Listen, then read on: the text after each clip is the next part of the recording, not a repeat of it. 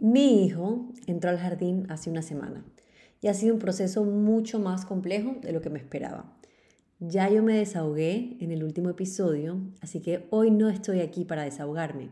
Hoy les traigo a una invitada muy especial que estoy segura que puede ayudarme a mí y a ustedes a entender y atravesar este proceso de la mejor manera posible.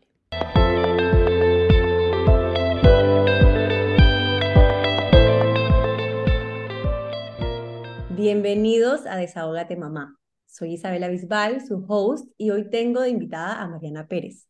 Mariana es psicóloga con máster en intervención educativa y psicológica y se dedica a la terapia infanto-juvenil y a la formación de padres en técnicas de modificación de conducta. Además de esto, es mamá de dos, así que creo que también nos podrá compartir un poco desde su experiencia personal. En Instagram la pueden encontrar como arroba guiarte.marianapérez, donde podrán encontrar mucha información valiosa. Mari, bienvenida y muchísimas gracias por aceptar esta invitación, que además es súper especial porque eres la primera invitada a este podcast. Wow, gracias por, invitarme y ser tu primera invitada en tu podcast. Qué rico. Y, esta, y este tema que me gusta tanto también. Bueno, y el tema yo lo tengo ahora mismo súper, mejor dicho, es un momento súper importante para mí porque ha sido un cambio y estoy en pleno proceso. Las ganas de hacer también este segundo episodio vienen de que hablando de todo este proceso en Instagram y en el último podcast, he recibido muchísimos comentarios y se me han acercado por esos medios muchas mamás que están pasando por esto y que realmente se dan cuenta que es un proceso complejo para los niños y para las mamás, para los papás también, y también muchas tienen miedo em, de que se les viene este proceso y tienen muchos miedos, muchas preguntas. Entonces estamos aquí para eso, para conversar un poco de esto. Yo te quiero hacer primero, María, una pregunta súper básica, porque a mí todo el mundo, cuando les comentaba que iba a entrar mi hijo el jardín, el primer comentario de casi todos era prepárate para los virus, cosa que ya hablamos del tema, que es como que un comentario que no aporta valor. Entonces yo te quiero preguntar a ti, ¿cuál sería tu primer comentario eh, o lo primero que le quisieras decir a una persona que está a punto de atravesar este proceso?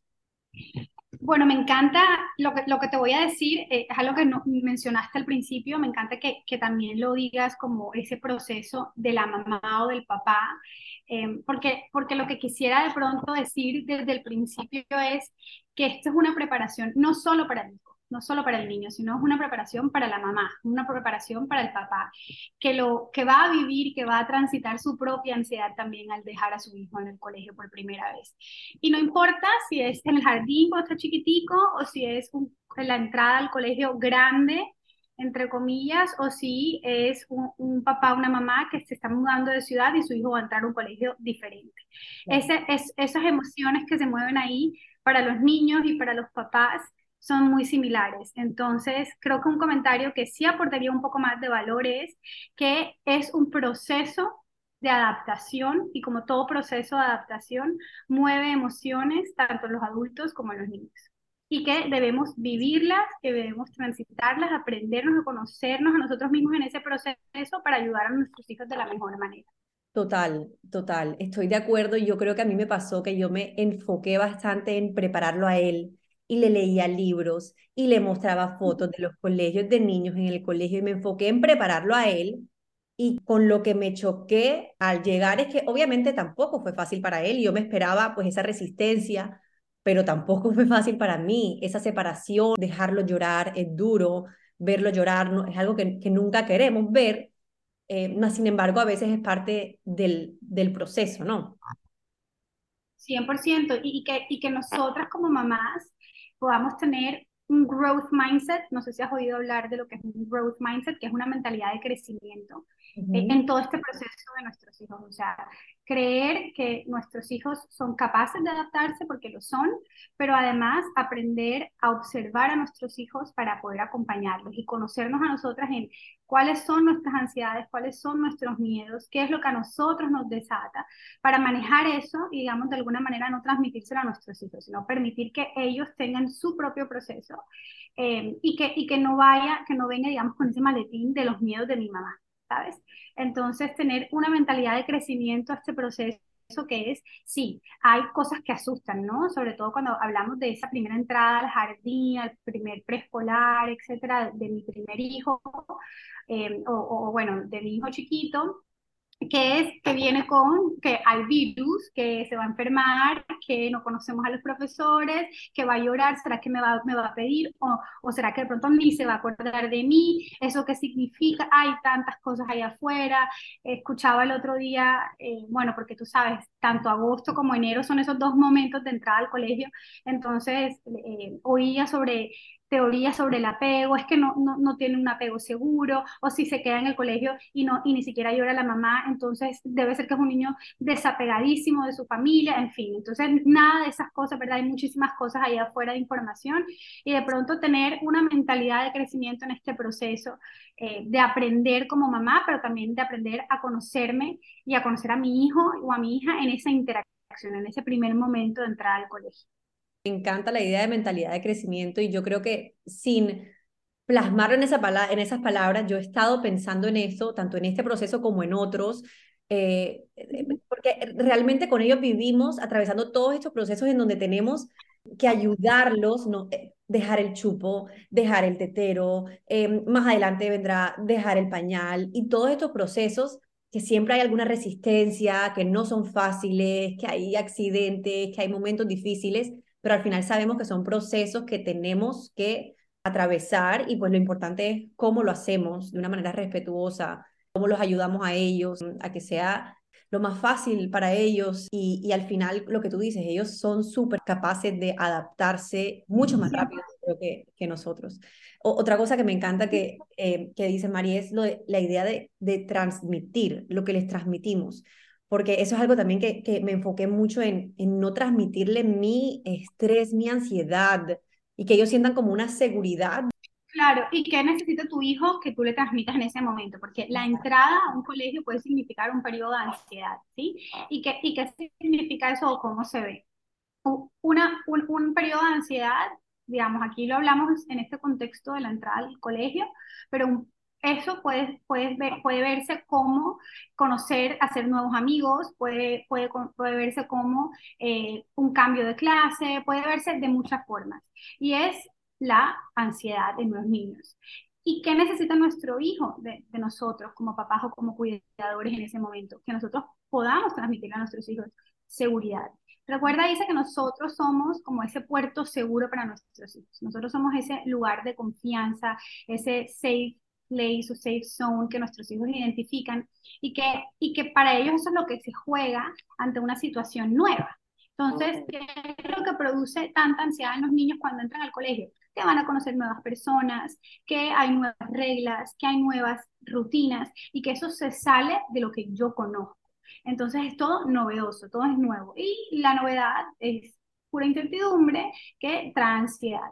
Si mi mamá, que es mi persona de confianza y de seguridad, se ve segura, se ve tranquila, se ve que cree en mí, y aquí me gustaría meter este, este, pequeño término aquí como de la autoestima, como que cuando nosotros hablamos de autoestima muchas veces nos vamos o nos inclinamos por pensar en la imagen corporal, en que es líder, no, no, todas esas cosas sí, pero una cosa súper importante de la autoestima es que, que, que nosotros hablamos de autoestima sana, es que nuestros hijos sean capaces de identificarse a ellos mismos como personas capaces de hacer. O sea, yo creo en mí mismo para solucionar, yo creo en mí mismo para resolver este problema, pero para yo poder creer en mí mismo, yo necesito eh, que tú creas en mí. Si mi mamá o mi papá, que son mis primeros cuidadores, no creen en mí, yo porque habría de creer en mí mismo, ¿cierto? Entonces, si yo creo, si, si yo como mamá creo que mi hijo es capaz de resolver, de enfrentarse a esta situación, de, de transmitir lo que, lo que está pensando, diciendo, y si no es capaz de transmitirlo porque es chiquito, de que lo estoy dejando en un lugar completamente seguro, en un lugar donde se van a atender a sus necesidades, en un lugar donde si necesitan a la mamá, van a llamar a la mamá. Entonces, si yo soy capaz de transmitirle eso a mi hijo, mi hijo lo va a ver lo va a ver en mi interacción con él mismo, lo va a ver y, creemos a veces que no, pero sí, sí lo va a identificar en cómo yo me estoy relacionando con él y cómo me estoy relacionando con el ambiente, porque no podemos perder de vista que el ambiente juega un papel educador también en todo esto.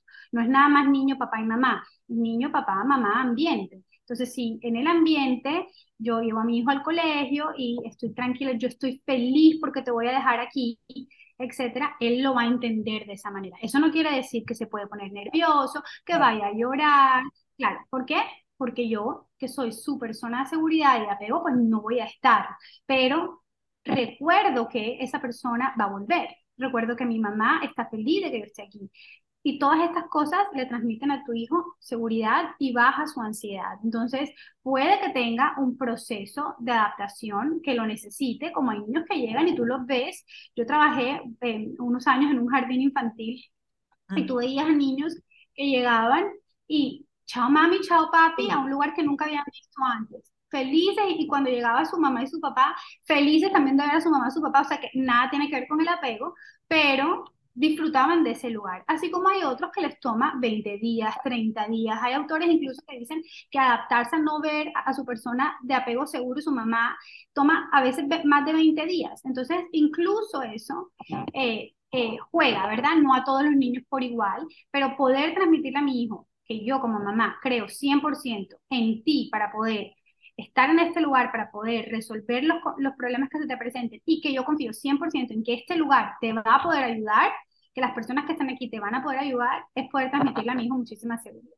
Claro, claro, y ellos al final todo lo perciben así. Nosotros no seamos capaces de percibir ni, de, ni nos los comunican, ellos absolutamente todo lo entienden y todo lo perciben eh, a esa altura. A, mí, a mí me, pas, me, me pasa que siento que, que son como dos procesos distintos. Ahora que, ahora que hablas del tema del ambiente y, y, y del apego, es como hay un proceso que es conocer este nuevo ambiente, adaptarme a este nuevo ambiente, conocer a las profesoras y coger una confianza con ellas y, y, establecer una relación con ellas. Y por aparte está la separación de la mamá. Y pueden haber como avances distintos. Por ejemplo, en mi experiencia, que me he dado cuenta él pasa feliz en el jardín pero el momento de separarse de mí es muy difícil. Claro, ¿no? Y digamos, em, ambas cosas son esperadas, ¿no? Podemos esperar que un niño se despida tranquilamente de su mamá, como podemos esperar el niño que le está lo están arrancando y está jalándole la camiseta a su mamá, no recomendado, ¿no? Para mí, en mi opinión personal y profesional, pero podemos esperar ambas cosas. Y claro, ¿qué es lo que pasa? Y ese momento de la dejada del colegio es el momento más duro, es el momento más difícil, porque es ese que tú estás narrando, que es, bueno, me tengo que separar de la persona que me produce tantísima seguridad. Por supuesto que con los días vamos viendo que cada vez ese proceso es más fácil. ¿Por qué? Porque va ganando seguridad en su ambiente. Entonces ya me doy cuenta que en este lugar paso contento, que en este lugar hay otras personas que para mí también son unas personas de seguridad, etcétera, etcétera. Puedo soltar más fácilmente eh, a mi mamá o a mi papá a la hora de bajar, ¿verdad? Pero también hay... mamá viene por mí, también van entendiendo ese concepto. ahí voy, Exactamente, ahí, eso era de las otras cosas que te iba a decir y, y de lo que podemos hacer para que ese momento, esa hora de la dejada, sea más tranquila. Y yo soy una persona fanática número uno, siempre recomiendo lo mismo en casi en todos los escenarios de primero, y es que yo creo mucho en la palabra, es decir, yo creo mucho en la comunicación, yo creo mucho en lo que nosotros les decimos a nuestros hijos y en las cosas que nos nosotros le damos, las herramientas que nosotros le damos a nuestros hijos que son muy concretas, porque los niños son concretos. Entonces, todo lo que nosotros podamos hacer visual, por eso tú decías al principio, yo le mostré fotos de niños en el colegio, yo le mostré libros, etcétera, porque todo eso que nosotros podamos hacer, que es muy, muy concreto, nos ayuda mucho para darles a ellos contexto de lo que va a pasar o de lo que está pasando. En esa misma línea de la anticipación que funciona muy bien, que en psicología siempre hablamos de eso, que es como yo preparo a mi hijo, a mi hija para tal cosa y es la anticipación, ¿verdad? Pero una, una, segunda, eh, una segunda idea que eh, me gustaría compartir es que siempre seamos muy honestos y transparentes.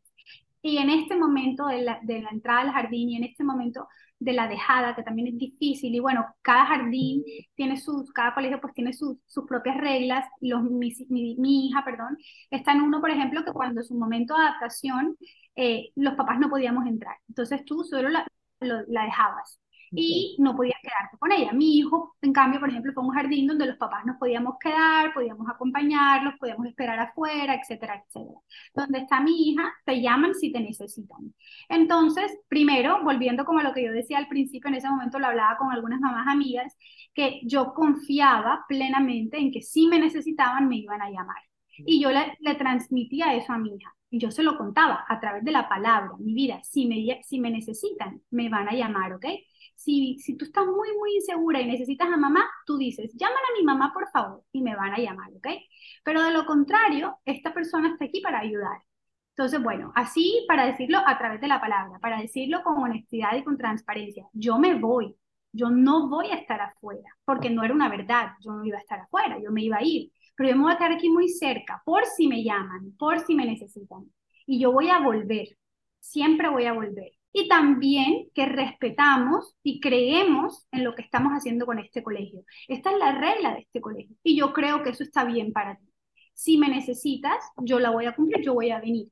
Y e, en esa, en esa línea de la honestidad y la transparencia, siempre podemos tener algún ritual con nuestros hijos. Es decir, podemos tener una, eh, una canción de despedida. Los anticipa.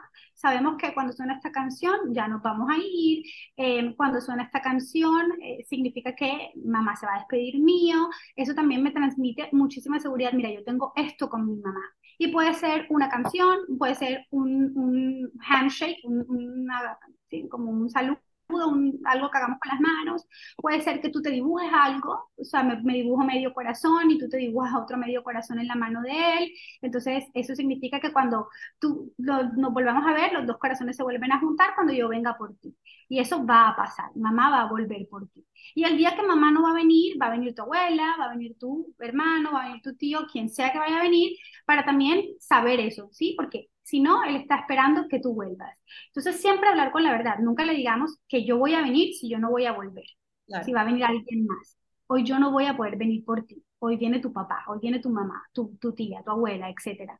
Em, y, y, que nunca tampoco tratemos de compararlo con los demás. Es decir, cuando lo vamos a dejar, ay, sí ves que eh, Alaya no está llorando. Sí ves, ella no está llorando y, vida, tú también puedes, Isabel, quédate sin llorar, que mira que tu amiguita no está llorando. ¿Por qué? Porque ese es su propio proceso, no la comparemos con su amiguita.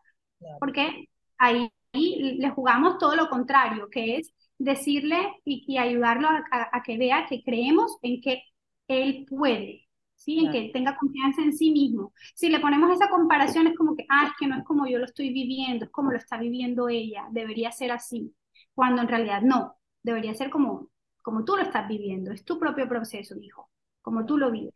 Y, digamos, en, en, eso mismo es que nuestro día, digamos, este proceso de dejarlos en el colegio, de que estamos haciendo como toda, tanta, tanto alrededor de la entrada al colegio, eh, lo, lo, hablamos todo el tiempo con nuestras mamás, con nuestra suegra, todo el mundo como que qué está pasando, le tomamos fotos a la entrada, ¿verdad? Como que ellos saben que esto es toda una novedad y que es todo un gran evento y está pasando esto. Bueno, eso también le debemos bajar un poquito, ¿no? Porque no es nada más eso. O sea, déjame interactuar con el resto de cosas, déjame seguir teniendo mi rutina normal. Entonces, una vez como se acabe el colegio, pues acabo el colegio y, y, y también les enseñamos que transitamos las emociones. Entonces, mira que estabas muy contento ayer en el colegio. Recuérdale como eso sí lo podemos hacer. Recuérdale, mira qué tranquilo estabas en el colegio ayer, qué bien, cuando te fui a recoger te encontré muy feliz, te hago, te felicito, mi vida. Como que eso, ese logro que él está cumpliendo. Eh, hace lo grande, ¿sabes? Como rescátale y resáltale lo positivo que él hizo, cómo manejó de bien sus emociones. Yo sé que estabas nervioso porque era tu primer día, yo sé que estabas nervioso porque te ibas a despedir de mamá por un rato más largo de lo normal, pero qué bien lo hiciste, mira que mucho te gustó tu colegio, o qué buena esta profesora, ay, qué linda tu profesora tal, porque le estamos reforzando una vez más que creemos en él, que creemos en su ambiente, etcétera, etcétera pero además que creemos en él, o sea, principalmente que es que yo creo en ti, yo creo que tú tienes las herramientas o las vas a desarrollar en este ambiente y lo vas a lograr y vas a estar muy feliz. Claro, claro, totalmente. Mari, otra, yo tengo otra preguntita aquí bien personal porque es algo que me he dado cuenta en el proceso, que no me esperaba. Yo me esperaba muchas cosas. Yo me esperaba la resistencia, y me esperaba el llanto eh, al dejarlo porque me conozco a mi hijo y, y yo sabía. Pero yo no me esperaba que iba a haber consecuencias también fuera del jardín. Siempre hemos sido muy apegados, pero el apego eh, y la ansiedad, realmente es la ansiedad de separación, se ha exacerbado bastante desde que entró al jardín en la tarde, en momentos totalmente que él sabe que no va para el colegio, porque eh, eh, yo creo que él ya ha ido entendiendo la rutina y yo eso no me lo esperaba. Y ahora mismo que lo veo, pues tiene todo el sentido del mundo, porque queda como de pronto con una sensación de, de que mamá en algún momento se va a ir y me va a dejar aquí solo. Y, pero es algo que, que, que no me esperaba y, me encantaría ver como qué, qué, qué tienes para, para contarnos sobre esto, qué podemos hacer también fuera del jardín como para reforzar esa idea de, ok, esto está pasando acá, pero aquí puedes tener una seguridad, estoy aquí, y bueno, tener como una rutina normal como, como uno tenía antes. Claro, mira, tú hablas de la separación, de la ansiedad por separación. La, la, ansiedad por separación es una etapa normal en, en, la vida de todos los niños, en el desarrollo de ellos, que empieza alrededor de los siete o nueve meses. Y es un concepto que está muy ligado eh, al principio de la permanencia del objeto, que es que un objeto se va y si, no, y si no está en mi vista, no está en mi campo visual, significa que no está, no existe, ¿verdad? Pero ellos luego empiezan a desarrollar que, bueno, si a partir de los nueve meses, más o menos, siete meses, lo que no está no significa que no está, es que no está en mi campo visual, ¿cierto? Y eso es lo que pasa con la ansiedad de separación.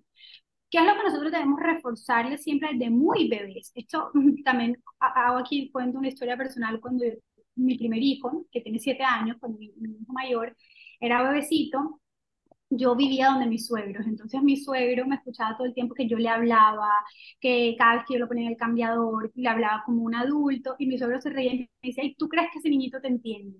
Le decía, claro que me entiende, él me entiende, y él, o sea, él está aprendiendo a través de la palabra lo que yo le estoy diciendo.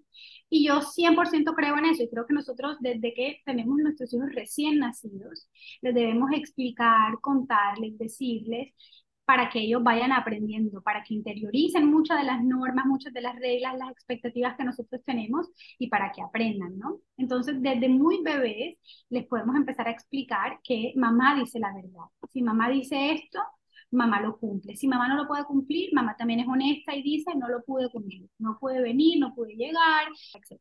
¿Verdad? Pero siempre hablar con la verdad y decir, mamá siempre dice la verdad. ¿Por qué? Porque es como el fundamento, es la base para que exista esa confianza. Y si existe esa confianza, pues va a bajar siempre y va a disminuir la ansiedad.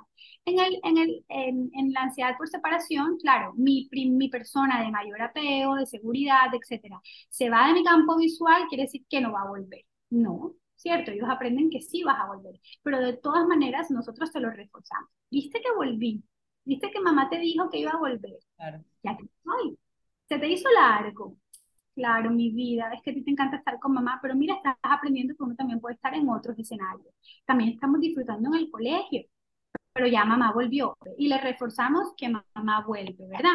¿Y qué pasa con nosotros? Esto que me estás diciendo, como, ok, salimos del colegio, pero pareciera que tuviera como que un trauma, lo traumaticé. No, no tiene ningún trauma y no le gusta que eso pase, eso es normal, no le gusta todavía en esta etapa de su vida, porque ya llegará el momento que le guste estar sin la mamá, pero todavía no es el momento, le gusta su, su disfrute máximo de estar con su mamá y no le gusta cuando tú te vas, es normal y también es esperado. Pero si nosotros le reforzamos eso de mamá se va y mamá viene, qué bueno. Si nosotros le decimos a través de diferentes cosas concretas, por ejemplo, podemos jugar con las muñecas o podemos jugar con los peluches y hacemos todo un escenario de los, de los, de los peluches que van al colegio. Y le ponemos todos los ositos o le ponemos todos los muñequitos y después, mira, un, una, un osito es la mamá y hacemos todo el roleplay de que la mamá lo deja, chao bebé osito, mamá se va a trabajar, mamá se va a tomar un café o mamá va al gimnasio, ahorita regreso y hacemos alrededor de que la mamá va y hace el gimnasio, etcétera, y hacemos ese paralelo. Mientras tú estás en el colegio, mamá va a trabajar, mientras tú estás en el colegio, mamá hace mercado,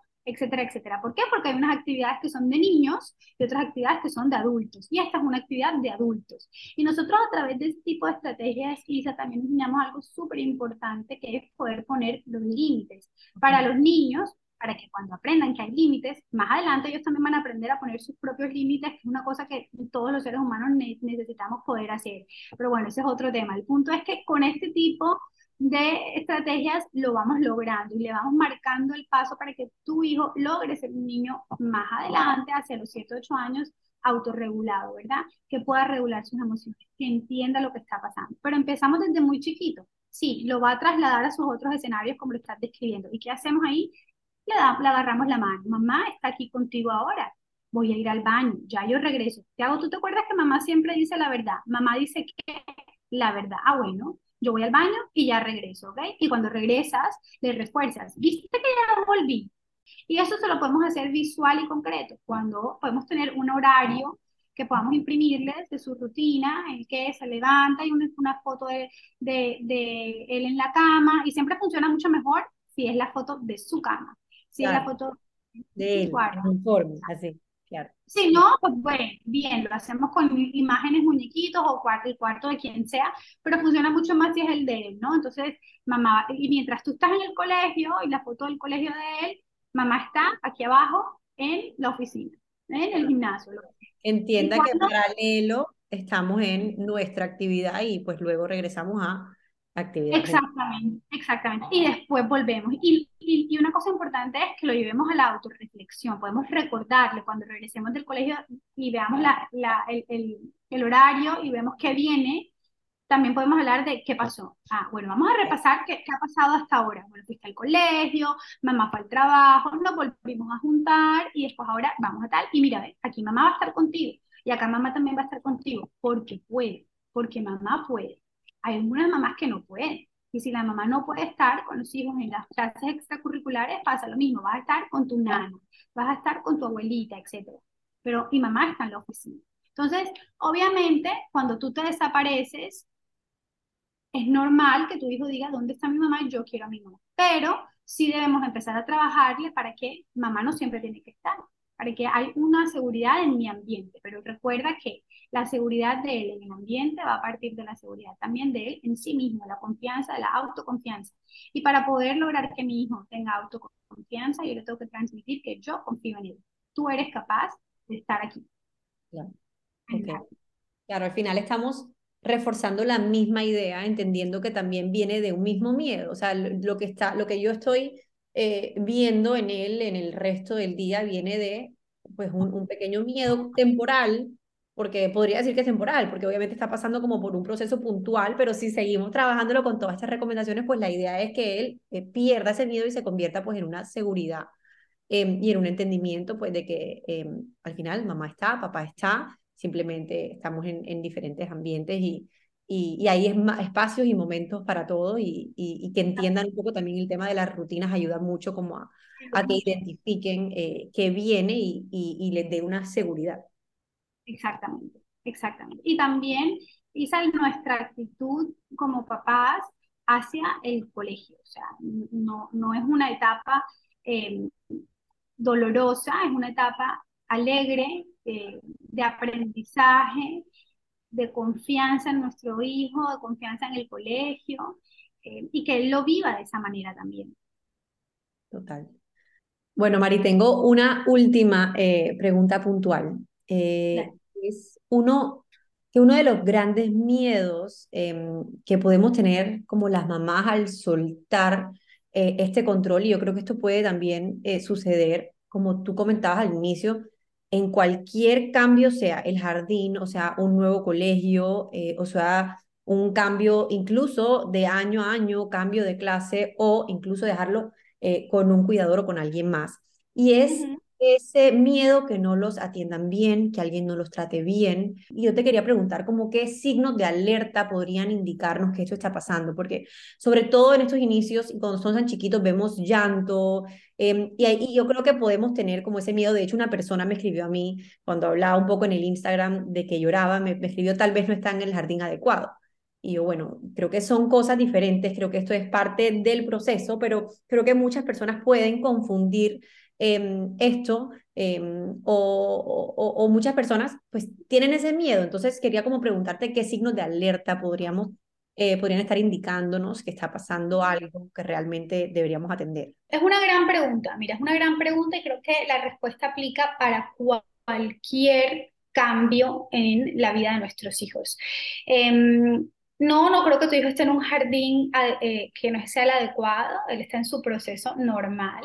Los niños, claro que lloran al ver algo nuevo, puede pasar y puede que no pase, no significa nada en, ese momento. Tienes eh, algo muy claro, me gustó lo que dijiste, y es que eh, no sé, los, hijos chiquitos lloran, de pronto no expresan con su palabra lo que sienten eh, o lo que les está pasando, etc. Pero para poder nosotros saber si nuestro hijo está en un lugar indicado o no, eh, nosotros debemos conocer a nuestro hijo, o sea, aprovechar o usar eso a nuestro favor. Y eso en todas las etapas, en nuestro hijo chiquitico que todavía no produce mucho lenguaje y nuestros hijos más grandes que las situaciones estresantes, las situaciones emocionales estresantes em, los intimida y de pronto no son capaces de decir a través de la palabra, aunque lo sepan decir, em, algunos cambios en su conducta. Y un cambio en su conducta va a ser un cambio si tú conoces cuál es la norma o lo normal en tu hijo.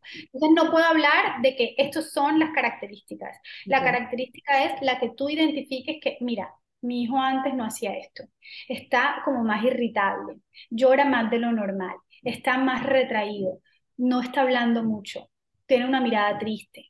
Ese tipo de cosas son las que a ti como mamá te levantan una, levantan una bandera roja.